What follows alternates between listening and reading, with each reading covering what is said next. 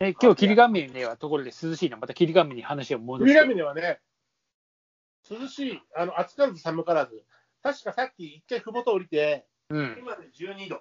あ、まあまあ下がったね、さっき16度見たけど、12度、むっちゃいいな。むっちゃいいな。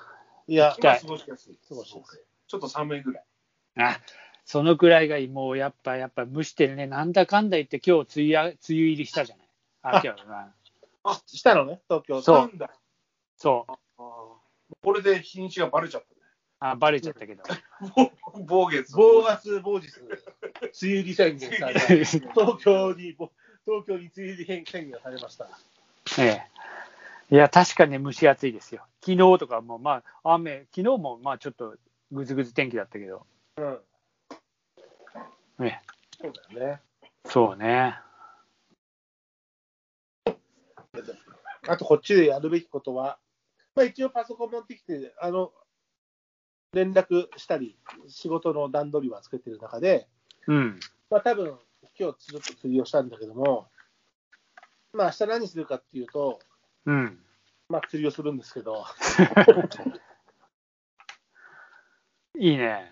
あとはまあちょっと山歩きして、少し、あの、釣りもがん、釣りたいんだけど、ちょっとね、あの、散策して、おうスリムになって帰ってくるネイチャーフォトでスリムになって帰ってくる あもちろん、もちろんうん大きいよ。今、うんチョコレートをボリボリ食べてる。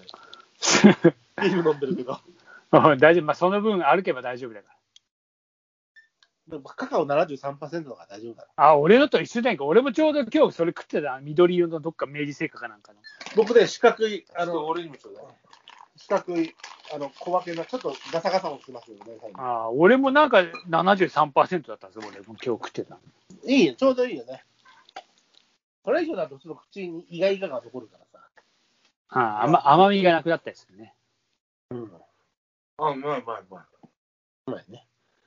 そう、なんで、霧ヶ峰の、まあね、霧ヶ峰といえば、エアコンの名前ですから、そうだよ。日立だっけあ、違う。日立どこ三菱霧ヶ峰。三菱か。霧ヶ峰だ。の風を浴びて、うん。あのー横座鉄平のおならの匂いが吹き下ろしてくるんだけど、なんか結構、結構なんかあれになったな。あでいいだったいや、いいんですけどね。いや、結構いい、いい匂いらしいよ、俺のな。さっき朝、朝この寝てる方の部屋、窓閉めてたら空気が滞留していて、うん。なんか朝、朝、横澤さんが放棄した香りが、2時間後ぐらいにも滞留していて、すごく気分が気分悪かった。真綿色したシクラメンの香りじゃなかったんだな。あのー、チョコレート色した、汚ねえな、色。まあ、カカオ、カカオ73%なんで大丈夫ですよ。ダイエット効果ある。大丈夫か。まあね、散々歩いてきてよ、散々。あ今日歩いたの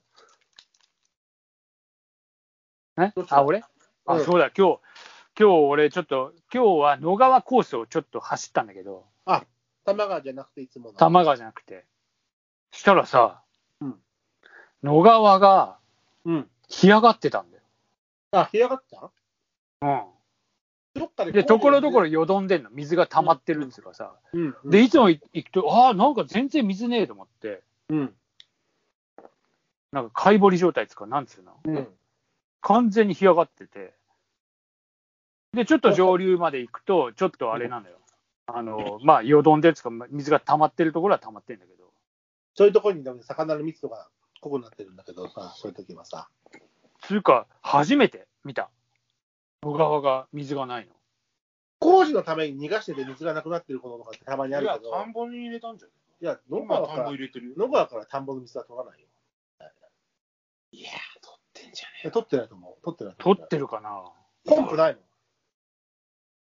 野川いや、だから、その、多摩川の方で取って、水位が下がって、野川の水位に下がったんじゃないいや、田んぼ、今ね、多摩川はどんぐらい多摩川は普通だと思うけど。平水平水かちょっと多いぐらい。うん。いやそ大体あの辺の田んぼは、川から水引いてなくて、うんポンプで地下水を組み上げて出してるから、えそうなのうん、多分そう。いや、つうか、俺もなんか野川がこんな、本当に、いや、ちょっと前まで、その狛江とかあの世田谷あたりは工事してたのよ、護岸。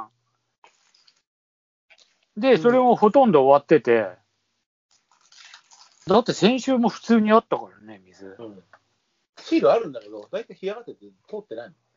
台風の時に通るぐらい。田んぼがある時に通すんだよ。いや、田んぼがあっても、ほとんど入ってない。ポンプ上げ、ポンプで上げて、うんポンプ組み上げて、ポンプ小屋からポンプ組み上げてうんやってるのが多い。うん。難しいね。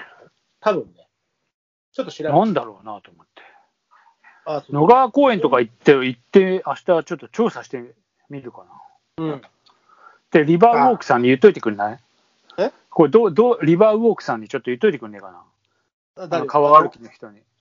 あ、川歩きの人に。うんうんいや、野川でも去年も彼と一緒に、あの、メダカも救ってるし、うんあの、いいね、それもね。うん、ちょっあと、そうそうなぜでもうん。なぜ渇水しているのか、ちょっと調査依頼をお願いします。そうね。またうなぎ持ってくるかもしれないよ。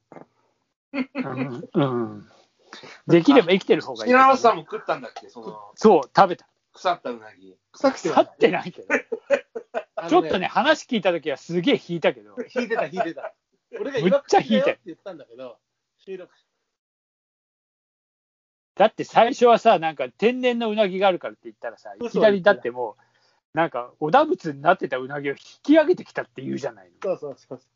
だからうなぎを取ってきたんじゃなくて、うなぎの死体だからね。そうそう俺はそう言ってたじゃあ、俺はうなぎを拾ってきたって言ってるの死体でしょでも俺は俺は死んだうなぎを拾ってきたって言ってる。だからどういうことかっていうと、屠殺場で殺した牛の肉を食うんじゃなくて、道端で死んでた牛の肉を食ってんのと一緒だから。だからそう。最初そういうことでしょでも、うなぎが。死因がわからない道端じゃない。牧場で死んでた。まあ、牧場で死んでたうん牛だよ。そう。ね。道端ではない。いや道端のにしてもね、スケキヨがほら、俺、本当、あっぱれだなと思って。でも、でも、あいれやーは、あ人生で一番うまかった。いや、味は本当にね、あんな濃いうなぎはなかなかないと思う。すごかった。これはね、人生最高のうなぎっていうのはね、文を高田市で食ったね。大分。大分。へもうね、そこのね、この話していい俺。え。どうぞ。長いけど、ちょっと短くするけど、相当長いと思うから、まあ、手短に。あの、昔ね、文豪高田市に、あの、大光っていう釣り竿の会社があったの。へえ。そこに取材に行って、でそこに取材に行くと、必ずうなぎが振る舞われるっていおう、おその、慣習があるみたいで、ー。うん。で、なんか、俺なんか取材で行ったから、取材の人と一緒に、まさかあそこ行くんですかみたいな感じで、社員同士がこう盛り上がってるのね。うんなぜなら、一緒に行く社員もうなぎ食えるから。ああ、なるほど。でその店がね、山陽っていう店なんだけど、うん。えらい社員が喜んでるから、何なんだろうなと思って、行ったの。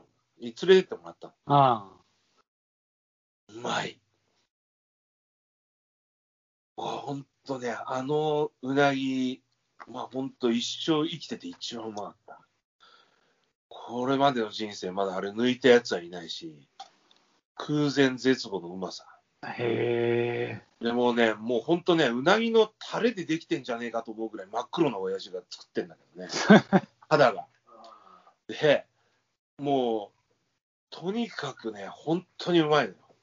で、俺こんなうまいうなぎあるんだと思って、で、帰ったのね。で、帰って、他の釣り人の人にちょっと電話して、聞いたら、うなぎ食いましたかって言われたの。新見さんでした。うん。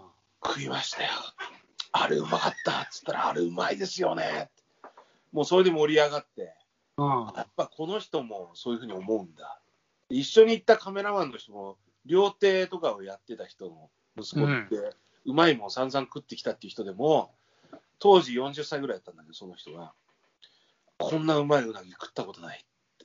えそのぐらいうまい。でももうその三文豪高田の山陽に行きたいなっていうことで、えうん。なんと、俺、その2年後ぐらいに結婚して、あで、新婚旅行が大分だっ渋いな。た。大分のそう、湯布院。あで、俺がもうこれでやっとかみさんに、まあ、こう結婚した人に、さそうだろうな、神さんだからな。あ。あのそれまでほら、かみさんじゃなかったじゃん。結婚してかみさんになった人が、うんにあの、日本で一番うまいうなぎを食わすことができるとあ言ったのよ。あ。で、なかなか見つからなかったの、その店が。俺、うる覚えだったから。それで、あ、やっと見つけた、ここだ、山陽って書いてあるっつって、バーっと車で行ったら、その真っ黒い肌のじいさんが出てきて、ああ。ばあさんと一緒に、あのーって言ったら、あ、ごめん、もう今日うなぎ終わっちゃったんだ。もう大ショック。もえうえ。それでもう、かみさんももうすごいトーンダウンしちゃってさ。そりゃそうだな。まあ、もう口はうなぎだったよね、きっと ね。もう白い米にタレだけくださいって言うああ。本当にそう、本当にその世界。でもさ、もう、ああ、もう本当に残念だと思って、そのまた2年後ぐらいに取材で行っあたんです。あ。そしたらさ、店がないのよ。あらま。あらま。俺の記憶違いかなと思って、どうしようかなと思って、そこで普通は諦めるんだけど、俺はどうしてもそこの山陽のうなぎが食いたいから、うん。どうしようかなと。当時みたい、今みたいにスマホとかないからさ。いや、これはもう行くしかねえなと思って、商工会議所に電話したの。あいや、あの、すいません、あの、山陽っていううなぎ屋さんがあったと思うんですけど、商工会議所だから分かりませんかって言ったら、そう、出た人は若い人でちょっと分かんないですねって。いや、あんたじゃダメだよ。もっと40歳とか50歳ぐらいの人に聞いてみてくれって言ったら、あ。うん。そういう人が出てきて、うん。いや、山陽、行ったことあるんですかあります。あそこ、本当にうまかったですよねって言われて、うん。えうまかったですよってどういうことですかってうん。言ったらいや、もう店畳んじゃいました。もうあのご主人もこれになったんで、それもう俺一生食えなくなっちゃったのかみさんにも食わしてあげられよ。る。かみさんはもう一回も食わないで。じゃああ、らぜひ、もうぜひ、あのー埼玉の死んだうなぎを。そうだね。慶川のうなぎを。それはね、食いたくないそのさっき言ってたそのカメラマンの両手の息子で、その人それも下すすげえおった。そいつさ、埼玉の死んだうなぎ食ったことねえだろ。そうだ埼玉住んでたから。あの死んだうなぎうまいんだぞ、あーめっちゃくちゃ。肉厚で。肉厚でね、あおろした時にびっくりしたもんね、ふね、む身厚でね。あ。もうすごかったよ。まあでもちょっと食いたいね、そこまで言われるとねほんとうまかったよ。いやまあ本当に、すごい味が濃かった。あ